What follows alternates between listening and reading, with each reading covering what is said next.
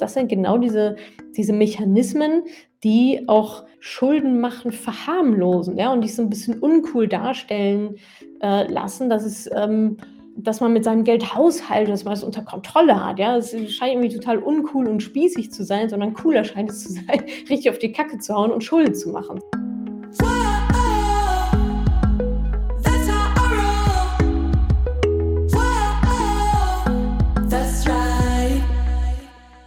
Salut, Money Pennies und herzlich willkommen zum Finanzupdate aus dem Oktober. In diesem Format versorge ich euch ja immer mit den aktuellen News aus der Finanzwelt, aus äh, Wirtschaft, Feminismus, was auch immer gerade so äh, in der Welt da draußen los ist zu diesen Themen. Worum geht es diesmal?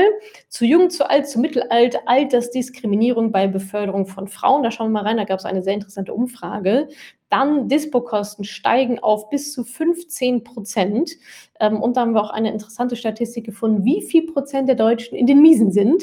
Und ich erzähle euch auch, warum ich dem nicht so richtig glaube, den Ergebnissen ehrlicherweise. Dann reden wir über die Höhe der Sparquote der Deutschen und da schneiden wir ehrlicherweise ziemlich gut ab. Ja, ich bin stolz auf uns. Und dann machen wir weiter mit, ja, wie es denn aber um die Motivation zur Weiterbildung bei uns Deutschen ausschaut. Da muss ich uns leider wieder einen Minuspunkt geben. Absolut schlecht. Im europäischen Vergleich absolut unterdurchschnittlich, ehrlicherweise.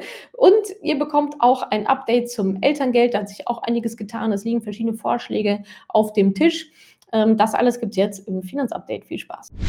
Kommen wir also zum ersten Thema in diesem Finanzupdate mit der Überschrift Altersdiskriminierung zu jung, zu alt, zu mittelalt. Es gibt eine recht frische Studie aus den USA vom Harvard Business Review.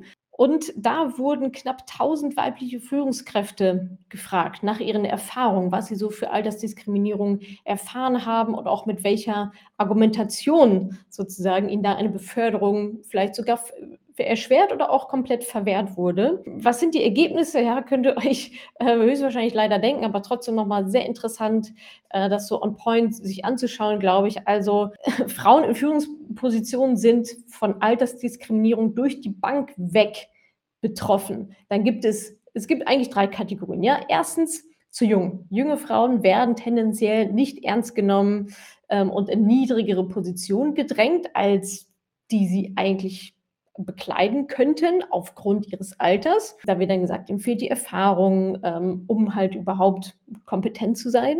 Also die ganz Jungen sind nicht gut genug. Dann die älteren Frauen, denen wird signalisiert, dass sie ja nicht mehr auf dem neuesten Stand sind äh, und deshalb nicht befördert werden können, äh, werden als rückständig bezeichnet, als zänkisch oder auch als schrill wahrgenommen. Interessant, ne? Also allein aufgrund des Alters bist du auf einmal zänkisch oder schrill. Dann würde man sich denken, ja Mensch, ja, da gibt es ja die goldene Mitte. Ja, zu jung ist blöd, zu alt ist gut, Mittelalter ist doch dann super. Nein, Mittelalter ist genauso schlecht, denn dann könntest du auf die Idee kommen, schwanger zu werden, eine Familie zu gründen, Mutter zu werden und dann bist du auch erstmal raus. Ja, also und genau das ist dann nämlich der Grund, warum die mittelalten Frauen auch nicht so richtig befördert werden oder ungerne oder auch in andere Positionen, in niedere Positionen ähm, gedrängt werden, weil ihnen da eben vorgeworfen wird, ähm, ja, den familiären Verpflichtungen dann jetzt erstmal nachkommen zu wollen. Also Wahnsinn, dieses Phänomen hat auch einen Namen. Die Studie nennt es Gendered Ageism oder auch Never Right Age Bias. Also egal wie alt wir sind,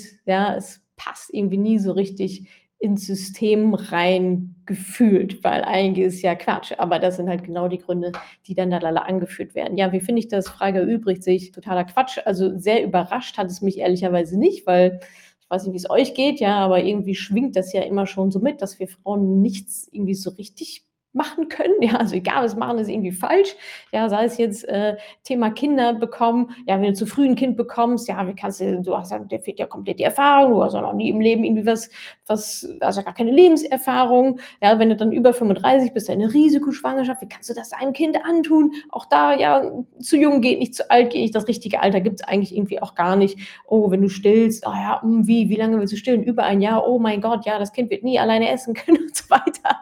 Es geht ja schon in der, in der Schwangerschaft los, hin zur Geburt und eigentlich auch, also ich erlebe es ja auch, ähm, mindestens einige Jahre, ähm, wenn das Kind dann da ist, höchstwahrscheinlich sogar noch länger, ja, und dann sollen wir äh, aber auch schnell wieder arbeiten, aber eigentlich irgendwie auch nicht, weil du sollst ja auch für dein Kind da sein, du Rabenmutter, wie jetzt will sie auch Karrieremann, allein das Wort Karrierefrau, ja, das Wort Karrieremann gibt es nicht, genauso wie es das Wort Familienmutter nicht gibt. Es gibt das Wort, den Begriff Familienvater. So, da wird impliziert, ich bin ein Vater, der sich auch um seine Familie kümmert. Na, herzlichen Dank. Bei der Mutter ist es aber schon mit inbegriffen. Natürlich ist die Mutter die Mutter.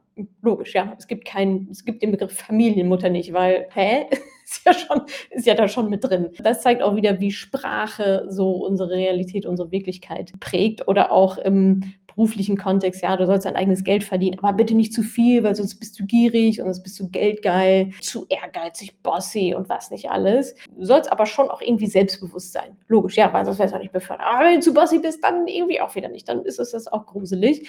Also, ähm, ja, ihr kennt es, glaube ich, alle, dass äh, wir Frauen an manchen Stellen oder an sehr, sehr vielen Stellen eigentlich ehrlichweise äh, nicht so richtig auf den grünen Zweig kommen mit diesem System und mit der Gesellschaft, was da von uns angeblich erwartet wird. Ist ja auch egal, ja, äh, genug des Rants, was ich euch mitgeben will. Ihr seid genau richtig, ihr seid gut so, wie ihr seid. Ähm, und wenn ihr einen Platz am Tisch bekommt, if you get a seat at the table, take 10 more in. Ja, also da geht es natürlich auch darum, diese Muster zu durchbrechen und zu sagen, okay, wenn eine von uns es schafft, in den Vorstand oder ähm, ein Business aufzubauen oder den Aufsichtsrat oder was auch immer, ja, sorgt dafür oder Managerin seid, Chefin seid, sorgt dafür, dass die Frauen vernünftig behandelt werden, ja, und dieser dieser, dieser Spruch, äh, Take 10 More In, ist übrigens von Lea Sophie Kramer, die ich sehr bewundere als Unternehmerin. So heißt ja auch ihr aktuelles Programm, wo es ums, um Female Leadership geht. Und ähm, ich finde, das ist eigentlich ein ganz schönes Credo, so, ja, wenn es, wenn ihr es geschafft habt als Frauen, schaut auf die anderen Frauen, zieht zehn weitere rein, dass wir da endlich mal ein Gleichgewicht finden und so Gesellschaft und Wirtschaft verändern können. Und zwar zu einer gleichberechtigten Welt. Die zweite News. Dispozinsen sind sehr, sehr kräftig angestiegen in Deutschland in den letzten Jahren und vor allem in den letzten Monaten. Einige Banken verlangen mittlerweile Dispozinsen von 15 Prozent. Ja, das heißt, wenn ihr in den Dispo rutscht, man rutscht eigentlich nicht in den Dispo, sondern man benutzt den Dispo. Das passiert ja nicht so ohne weiteres, sondern entscheidet euch ja schon dafür, dann euer Konto zu überziehen, warum auch immer, müsst ihr 15% Zinsen auf das geliehene Geld zahlen. Das ist so, so viel, liebe Leute. Da schnappt die Schuldenfälle zu, weil eure Schulden einfach mal größer werden und ihr kommt dann nicht mehr auf einen grünen Zweig, wie auch bei so hohen Zinsen. Also einige Banken verlangen 15 Prozent, der Durchschnitt liegt aktuell bei 12 Prozent, was immer noch natürlich horrende ist. Und es ist vor allem eine deutliche Steigerung nochmal gegenüber Ende 2022, wo diese Dispozinsen bei knapp 10 Prozent lagen. Aber auch das ist immer noch sehr, sehr viel. Ja, ich sage ja mal, Schulden, also halt keine Schulden machen, idealerweise keine Konsumschulden machen, nichts, wo ihr euch in den Dispo reinzieht. Es ist einfach zu teuer, kommt dann nicht wieder raus. Woher kommen jetzt diese hohen Dispozinsen? Warum ist das jetzt so explodiert in den letzten Monaten? Naja, die Europäische Zentralbank hat ja den Leitzins angehoben auf mittlerweile 4,5 Prozent. Das heißt, das Geld wird einfach teurer. Was sollte damit beabsichtigt werden? Die Inflation sollte eingedämmt werden. Ja, also wir wollen eigentlich nicht, dass zu viel Geld im Umlauf ist. Das heißt, man erhöht den Preis des Geldes, nichts anderes sind Zinsen man erhöht den Preis des Geldes, um halt weniger Geld im Umlauf zu haben. Denn je mehr Geld im Umlauf ist, desto höher ist die Inflation. Ja, wenn mehr von etwas da ist, dann ist es automatisch weniger wert. Und so kommt es eben, dass es natürlich durchgereicht wird bis zu uns, bis zu den Konsumentinnen. Und dementsprechend sind die Dispozinsen jetzt so hoch gestiegen in den letzten Monaten auf, wie gesagt, teilweise 15 Prozent. So, wie finde ich das? Naja, ich sag's mal so, im besten Fall ist das etwas, worüber sich keiner von euch äh, Sorgen und Gedanken machen sollte. Idealerweise sollte das einfach nicht passieren, dass ihr in eine Dispo gelangt.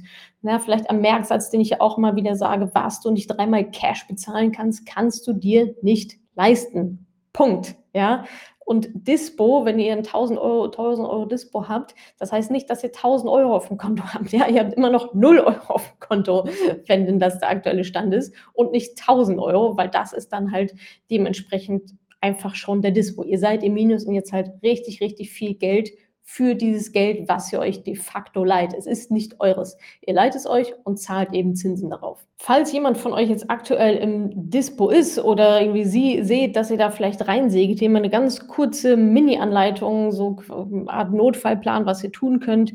Ja, wenn eure Ausgaben das Problem sind, dann müsst ihr an diese Ausgaben ran. Ja, also schaut wirklich, wie könnt ihr durch höchstwahrscheinlich massive Sparen einfach eure Ausgaben so weit reduzieren, dass ihr da gar nicht in die Bredouille kommt, überhaupt ins Dispo zu rutschen. Ich glaube, ein ganz großer Trugschluss ist immer, dass die Leute sagen: „Ich kann aber nicht sparen, ich kann aber nicht sparen, ich kann aber nicht sparen.“ Was sie damit eigentlich meinen ist: „Ich kann, so wie's jetzt ist, nicht sparen“, glaube ich euch. Es geht aber darum, eine Veränderung zu initiieren. Ja, wenn sich etwas ändern soll, dann musst du auch etwas ändern sondern also da wirklich reinzuschauen, zu gucken, wo sind denn noch Sparpotenziale, wo habe ich irgendwelche Abos, wo habe ich vielleicht so teure Versicherungen, was auch immer, ja, also führt Haushaltsbuch, guckt da wirklich ganz genau rein, guckt eure Kontostände, ähm, eure Abbuchungen durch und durchsucht es nach Einsparpotenzial. Das ist das Einzige, was euch in dieser Situation vor allem auch schnell nützen kann. Jetzt könnte man auch sagen, die Einnahmen hochschrauben, naja, bis man das mal irgendwie Gehaltsverhandlungen und so weiter, ähm, das ist jetzt, glaube ich, nicht so super schnell getan, wie halt ein paar Abos zu kündigen ähm, und wirklich da mal rein zu analysieren, was sind eigentlich die großen Brocken, die mich wahrscheinlich Monat für Monat, also es ist wirklich selten, also habe ich selten gesehen, dass jemand zwischendurch mal einmal kurz im Dispo ist, sondern in der Regel ist es ein Muster leider, was sich so eingeschliffen hat, ja, und was auch einfach davon zeugt, dass irgendwo bei euch ein Fehler im System ist. Ja, wer da jetzt auch immer für verantwortlich ist oder welche Umstände da jetzt auch immer für gelten und so weiter, ist an der Stelle auch wurscht. Unterm Strich steht, ihr seid im Minus und das dürft ihr nicht sein, das solltet ihr nicht sein. Und von daher äh, noch ein Tipp, der jetzt ein bisschen langfristiger ist. Wie gesagt, das ist ein Fehler im System, das heißt, ihr müsst daran. Es hat leider auch viel mit Money Mindset zu tun, ja, leider im Sinne von immer dieses Schlagwort und ja, das ist Arbeit, aber die gute Sache an der Geschichte ist, ihr habt es unter Kontrolle, ja, ihr könnt daran arbeiten, ihr könnt daran etwas tun. Also schaut da wirklich auch nochmal auf eure Glaubenssätze, sowas wie Geld zerrinnt mir zwischen den Fingern, es lohnt sich sowieso nicht zu sparen und so weiter. Ja, und auch was das in euch auslöst, diese, diese Dispo, ja, das ist ja, das ist ja Stress, das sind Sorgen, die euch total blockieren. Darüber gibt es übrigens auch sehr, sehr interessante Studien, was Geldsorgen mit Menschen machen. Und zwar sehr kurzfristig, ja, kurzfristiger Pain, wenn, es, wenn die Sache passiert, aber eben auch einfach langfristig, was das für Folgen hat, wenn man sich Geldsorgen machen muss. So. Ähm, und idealerweise habt ihr da Anknüpfungspunkte, ähm, dass ihr dieses Muster, wenn es denn dein eins ist, durchbrechen könnt. Und diese, diese Mechanismen dafür gibt es auf jeden Fall. Ja, ihr seid nicht verloren, sondern ihr könnt auch das selbst in die Hand nehmen und da das Beste für euch rausholen. So, und wer sagt, ich habe hier irgendwie Dispo, äh, ja, irgendwie ist alles den Bach runtergegangen, bin ich hier bei 15 Prozent, dann lohnt es sich durchaus mal zu schauen, ob ihr diese, diese äh, Dispo ablösen könnt durch einen anderen Kredit, der günstiger ist. Ja, wenn ich auf der einen Seite 15% Zinsen zahle und vielleicht auf der anderen Seite kriege ich einen Kredit mit 7, 8% Zinsen, dann lohnt es sich ja durchaus, das sozusagen umzuschulden. Da hängen natürlich noch andere Sachen mit dran. Ähm, hier bekommt dann auch mal eben so einen Konsumkredit und so weiter. Aber es ist, denke ich, äh, eine Überlegung wert, als absoluter Notfallplan da reinzuschauen. Aber wie gesagt, es, ja, es ist dann Pflaster draufkleben. Ähm, aber damit behandelt ihr Ihr behandelt damit das Symptom, aber nicht die Ursache.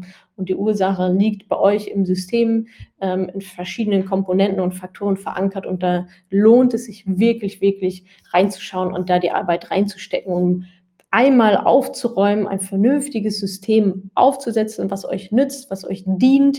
Money Management System, Kontensystem, da kann man ganz, ganz viele Sachen machen, damit ihr da diese Ruhe und Sicherheit genießen könnt, die euch auf jeden Fall zusteht, auch im finanziellen Bereich. So, daran anschließend habe ich noch eine Headline mitgebracht. Girokonten im roten Bereich. So tief waren viele Deutsche im September im Dispo.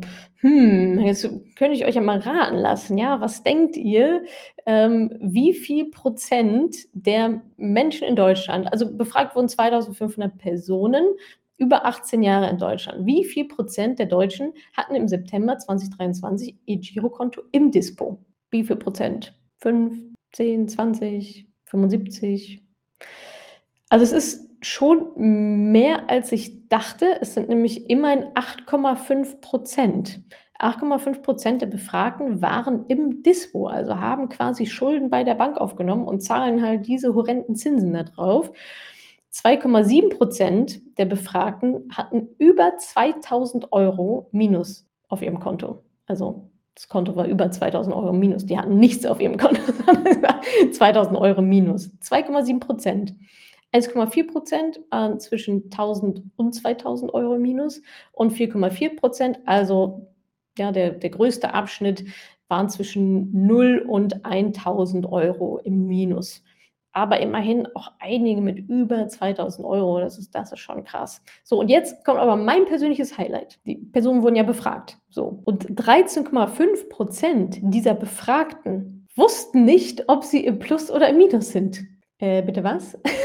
so, also wann habt ihr denn zuletzt auf euer Konto geguckt? Ja, also ganz ehrlich, man weiß doch, also selbst wenn man jetzt nicht alles bis auf den Euro benennen kann an Einnahmen und Ausgaben, so, ja, fair enough. Aber ich weiß doch grob, ob ich, also ob ich Geld auf dem Konto habe oder im Minus bin. Also das finde ich echt super krass, ja. Und auch, ich frage mich auch so ein bisschen, ähm, ist das vielleicht auch so ein bisschen so eine sozial erwünschte Antwort? Hm, ja, weiß ich gar nicht. Hm, hm, aber eigentlich sind sie im Minus, aber wollen es halt nicht sagen. Also wenn ich im Plus bin, dann ist doch, dann stellt sich die Frage mir doch gar nicht. Also sind sie Minus oder im Plus? Ja, natürlich bin ich im Plus. Was ist das für eine Frage? So, ja. Aber wenn mir jemand sagt, oh, weiß ich gar nicht, hm, hm tralala, dann würde ich ja ehrlicherweise davon ausgehen, dass diese 13,5 Prozent vielleicht nicht alle, aber ein Großteil davon auch im Minus sind, aber wollten es nicht sagen. So, und wenn wir die nochmal aufaddieren, dann sind wir bei fast 20 Prozent der Deutschen, die im Dispo sind. Ähm, das ist natürlich Wahnsinn. Also, wie finde ich das? Naja, News zu Dispo-Kosten habe ich, ja, hab ich euch ja gerade eben auch schon erzählt. 15 Prozent, 10, 10 bis 15 Prozent. Ähm, also Wahnsinn, macht das bitte einfach nicht. Ähm, gleichzeitig wundert es mich auch nicht, denn es wird ja auch immer mehr äh, in den Medien als eine Lösung dargestellt. Ne? Also PayPal, zahl einfach nach 30 Tagen, Klarna, Schuldentrend auf TikTok, wer kann am meisten Schulden aufnehmen? Girl Math auf TikTok ist auch so ein toller Trend, wo sich äh, Mädels ihre Ausgaben irgendwie schön rechnen, total bescheuert. 0% Finanzierung an jeder Ecke. Ähm, bei 0% Finanzierung sagen wir viele, ja, aber kostet ja nichts, ist ja jetzt irgendwie gar nicht so schlimm. Naja, Fakt ist aber, dass diese 0% Finanzierung, ähm, warum gibt es sie denn? Ja, also wenn Mediamarkt davon jetzt auch nichts hat, warum bieten die das denn an? Ja, natürlich haben die was davon, weil dadurch kaufen die Leute nicht den Fernseher für 1000 Euro, den sie sich eigentlich leisten können, also wahrscheinlich den auch nicht so richtig, ähm, sondern nehmen den Fernseher für 5000 Euro, weil er kostet ja nichts. So, und das ist einfach ein Trugschluss. Und so funktionieren diese vermeintlich 0% Finanzierung. Ja, ist ja schön, dass ihr darauf keine Zinsen zahlen müsst. Trotzdem müsst ihr diesen 5000 Euro Fernseher abbezahlen. So.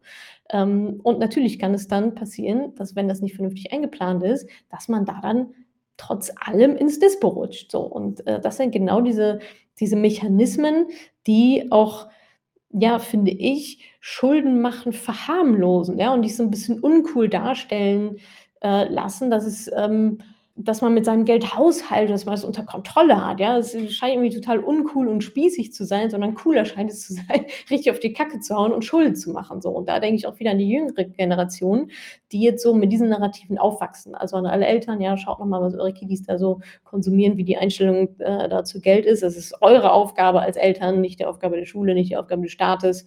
Ähm, es ist eure Aufgabe als Eltern, die finanzielle Bildung eurer Kinder äh, voranzutreiben, in die Hand zu nehmen. Setzt voraus, dass ihr selber da gut aufgestellt seid. Also ja, auch da, ähm, wer nicht weiß, ob, ob ihr äh, im Dispo seid, ja oder nein, ob euer Konto im Plus oder Minus ist, das ist auch ein ganz krasses Mindset-Thema. Da macht ihr die Augen, verschließt ihr die Augen ja so krass vor diesem Thema. Ähm, das ist ein sehr, sehr gutes Anzeichen, dass ihr da definitiv rein dürft und dieses Thema für euch hoffentlich ein für alle Mal auflösen dürft. Schauen wir uns mal die andere Seite an, nämlich die Sparquote der Deutschen. Wir haben jetzt darüber gesprochen, dass Deutsche anscheinend ziemlich gerne mal ihr Konto voll ausreizen und überziehen und im Dispo sind. Manche wissen überhaupt nicht, ob sie im Plus oder Minus sind. Und auf der anderen Seite äh, sind wir Deutschen auch ziemlich gut im Sparen. Also Sparquote äh, von mehr als 11 Prozent durchschnittlich in Deutschland. Also auch im Vergleich mit den USA oder auch in anderen europäischen Ländern sind wir da sehr gut weit vorne. Also 11,1 Prozent sind es, um genau zu sein, ähm, wird hier in Deutschland durchschnittlich gespart. Das sind Zahlen aus dem Jahr 2022. In Zahlen ausgedrückt, ja, wenn jemand 2500 Euro netto verdient, dann spart diese Person immerhin irgendwas so um die 250, 280 ähm, Euro. Das ist ja schon mal, das ist ja schon mal super gut. Ähm, die Sparquote in Deutschland für das erste Halbjahr 2023 liegt sogar bei 11,3 Prozent, ähnlich wie im Vorjahreszeitraum.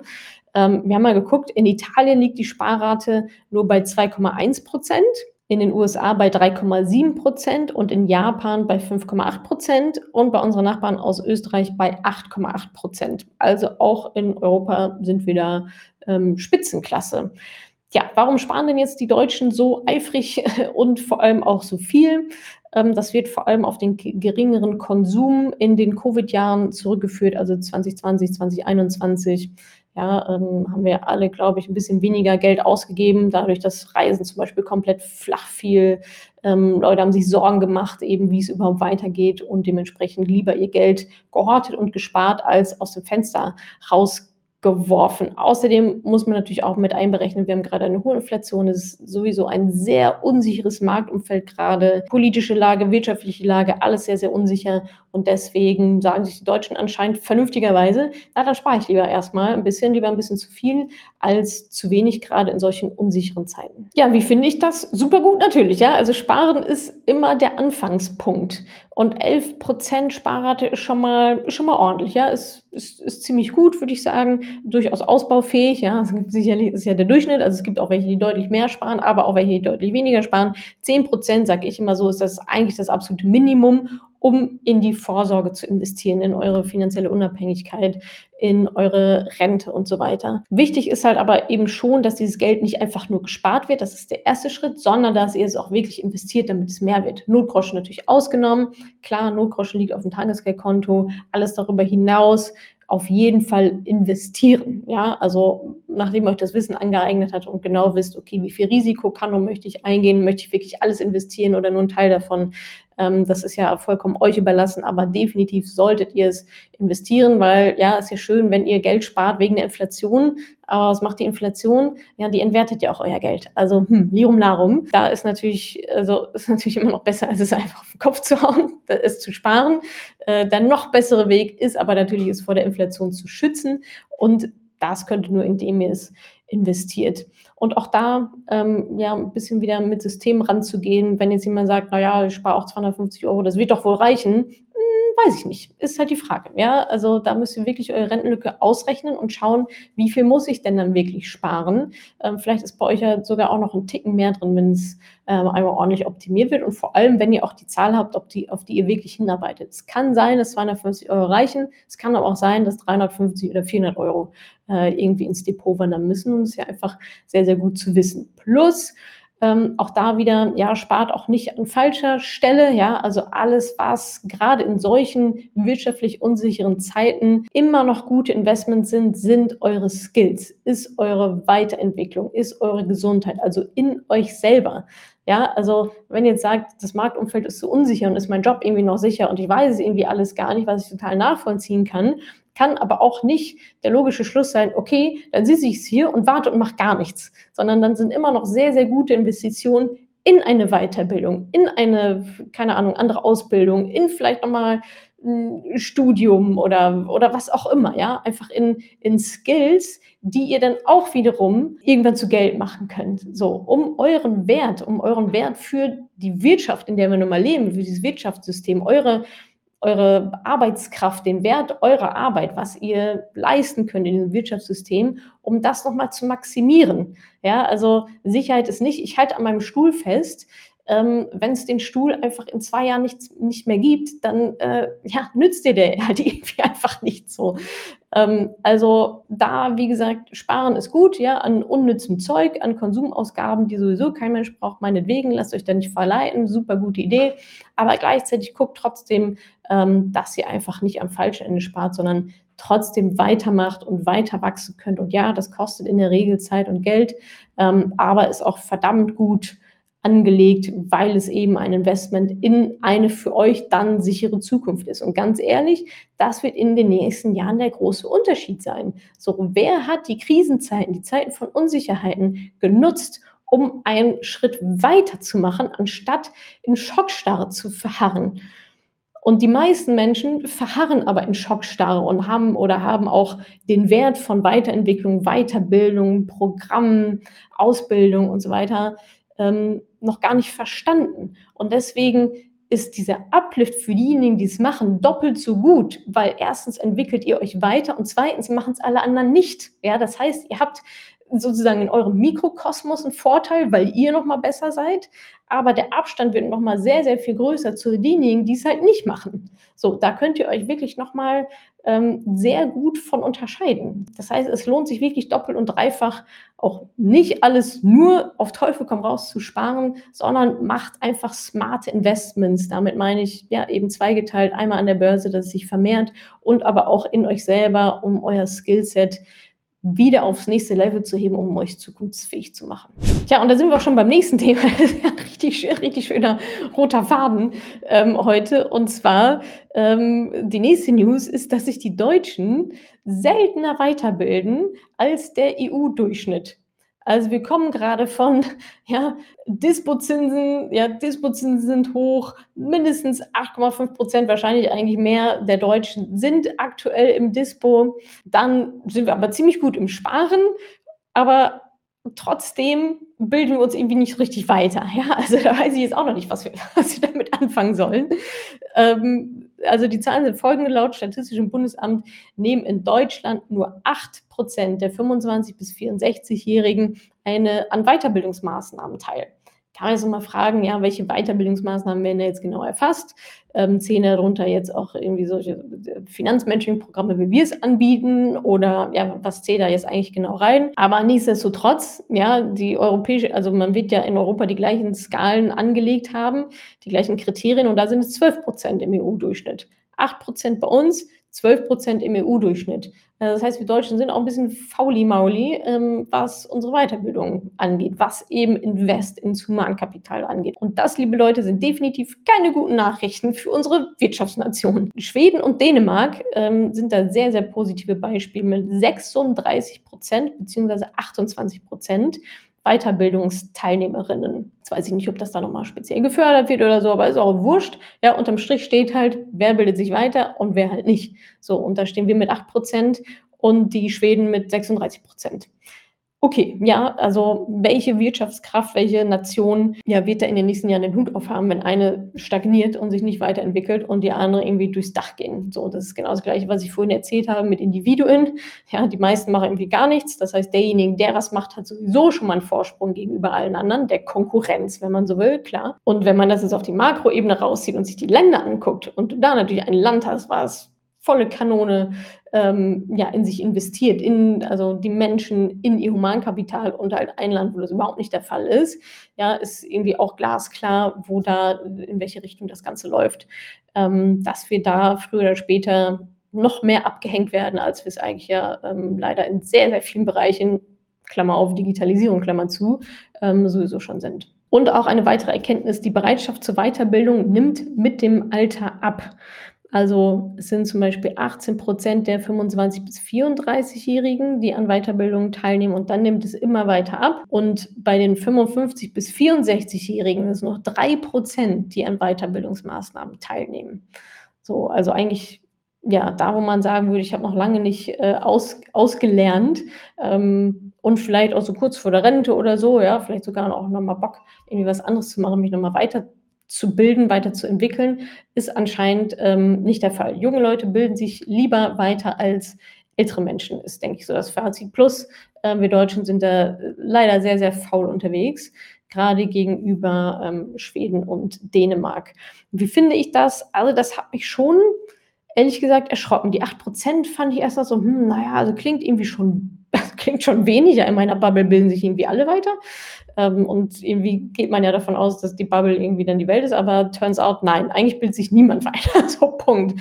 Ähm, das das finde ich schon finde ich schon krass, ja, gerade auch, wo wir Deutsche mal einen Anspruch haben an unsere Arbeit und irgendwie hier, wir und in Europa und so. Aber äh, ja, ist irgendwie nicht und wird in Zukunft wahrscheinlich dann auch nicht sein, ähm, weil uns andere Länder einfach komplett überholen. Ja, und besonders schade finde ich irgendwie auch, dass es im Alter dann abnimmt. Ich kann schon verstehen, ja, dass man irgendwie sagt, komm, ja, jetzt ja, ihre Geracker, die soll ich mal irgendwie kurz Pause machen. Auf der anderen Seite hat man dann irgendwie auch mehr Zeit, denke ich mir immer. Ja, die Kinder sind aus dem Haus, ja, hast dein Leben irgendwie gut auf die Reihe bekommen. Klar kannst du jetzt irgendwie chillen, aber genauso gut kannst du auch chillen und dich noch weiterbilden. Also ich weiß nicht, ob da so die Perspektive fehlt, dass sie sagen, naja, ich arbeite eh noch zehn Jahre und ist mir irgendwie auch wurscht.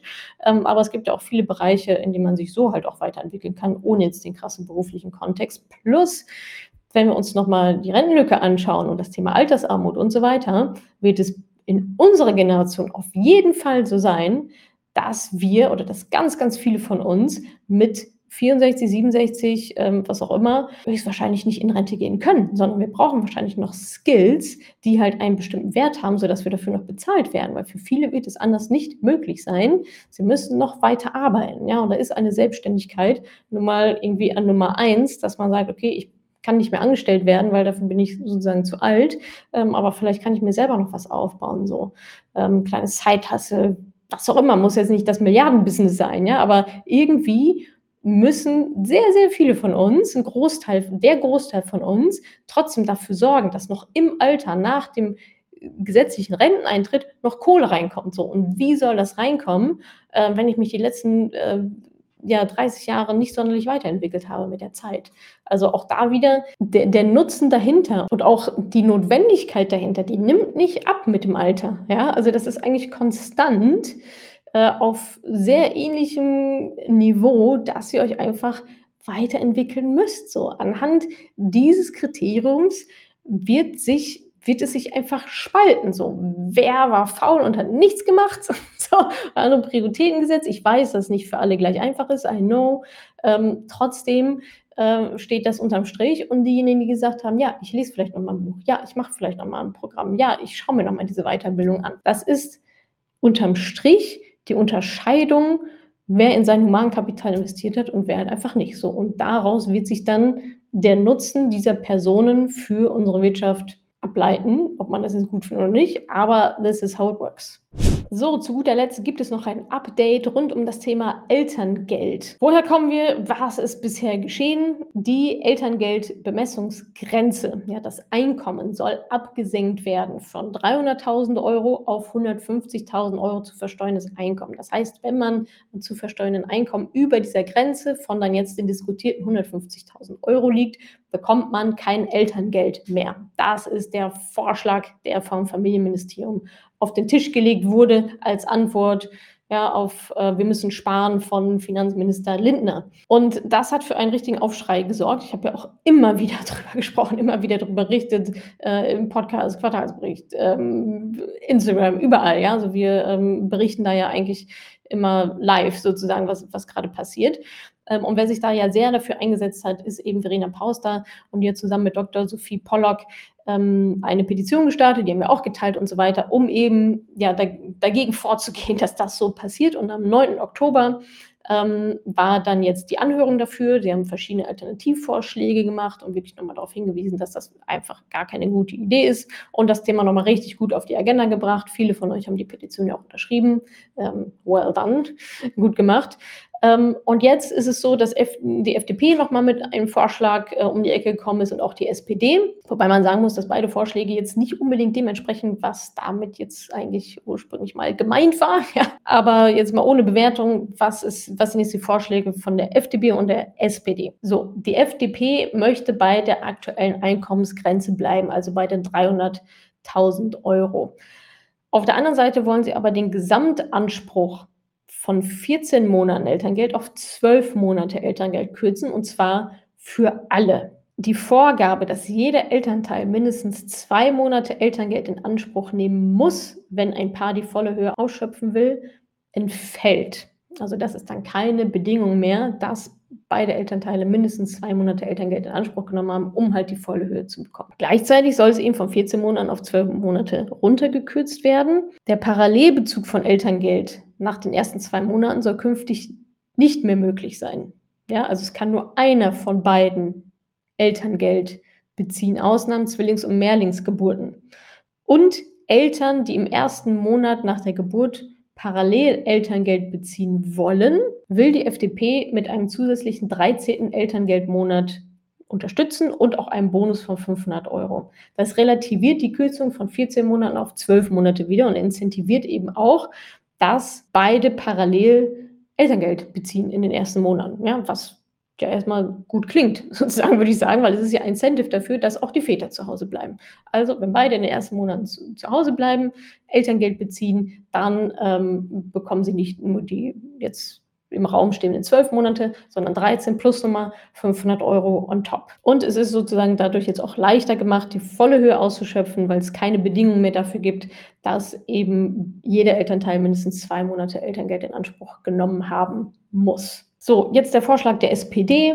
Ähm, die SPD ist ebenfalls gegen die Absenkung auf 150.000 Euro, sondern wenn es nach denen geht, bleibt es auch bei 300.000 Euro. Und sie haben sich ein Modell ähm, überlegt, das 6 plus 6 plus 6 Modell heißt, Mutter nimmt sechs Monate, Vater oder zweite Mutter nimmt sechs Monate und dann dürfen weitere sechs Monate untereinander aufgeteilt werden. Soll eben auch einen stärkeren Anreiz bieten, ja, dass die Väter zu Hause bleiben, mehr Care-Arbeit übernehmen und dass das eben fairer aufgeteilt werden kann. Und in den letzten sechs Monaten dann, ja, also sechs plus sechs plus sechs, in den letzten sechs Monaten soll dann das Elterngeld auf 80 Prozent des vorherigen Lohns erhöht werden. Also eine ganze Stange ja, wie geht es da jetzt weiter? Also es ist ja schon mal gut, dass viel Bewegung äh, in dem Thema drin ist, ja, dass Verena Pauster und Co. und die ihr alle hoffentlich ähm, durch eure Unterschrift dafür eingesetzt haben, dass dieses Thema nochmal neu auf die Agenda kommt, dass wir es nicht einfach so durchwinken. Ähm, verschiedene Vorschläge liegen jetzt auf dem Tisch. Es liegen auch immer noch die ähm, weitere Ideen und auch Alternativvorschläge von Verena Pauster und Co. auf dem Tisch, die ja eigentlich vorsehen, noch weniger bei Familien überhaupt zu sparen. Das ist ja eigentlich das, das Ziel eigentlich der ganzen Geschichte, ja. Dass wir mal sagen, warum sparen wir eigentlich jetzt nochmal wieder bei, bei Kindern und bei Frauen und bei Familien? Und letztendlich ähm, ja, muss da das Familienministerium einen Kompromiss finden. Vorschläge gibt es genug in verschiedene Richtungen. Und äh, ja, da liegt es in der Verantwortung der Politik, eine vernünftige, gute Lösung zu finden. Ähm, da, soweit ich informiert bin, passieren da auch gerade diese Gespräche, die Diskussionen, diese Tagungen. Und wir hoffen, dass es da im Laufe des Novembers ähm, wieder was Neues zu vermelden gibt. Und dann äh, erfahrt es natürlich auch hier und auf Instagram und sonst überall auf unseren Kanälen.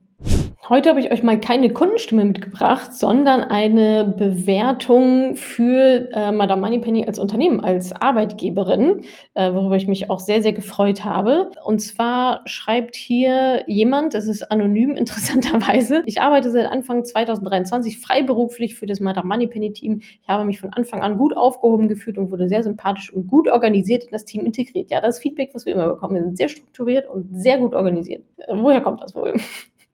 Äh, den Umgang im Team erlebe ich als wertschätzend und konstruktiv. Ja, wir machen unter anderem Wertschätzungsrunden und so. Ähm, man kann sich aufeinander verlassen. Es macht Spaß, an einem Projekt mit Sinn und Ziel zu arbeiten, besonders wenn alle an einem Strang ziehen. Genau, ja, wenn ihr äh, einfach mal gucken wollt, was wir so für Jobs offen haben, es sind immer wieder ähm, unterschiedliche, die findet ihr auch auf unserer Website madamoneypenny.de slash jobs. Schaut da einfach mal gerne drauf, bewerbt euch oder wenn ihr sagt, oh, meine Stelle ist gar nicht mit dabei, aber ich hätte trotzdem irgendwie total Bock drauf, äh, bei Madame Moneypenny mitzumachen. Schickt uns auch gerne einfach eure Initiativbewerbung. Die E-Mail-Adresse dafür findet ihr auch auf, der, auf unserer Jobs- und Karriereseite. Und wer weiß, ja, ähm, wer weiß, was sich da so ergibt, ob ihr dann vielleicht schon auch noch auf eine andere Art und Weise Teil von Madame Moneypenny werdet.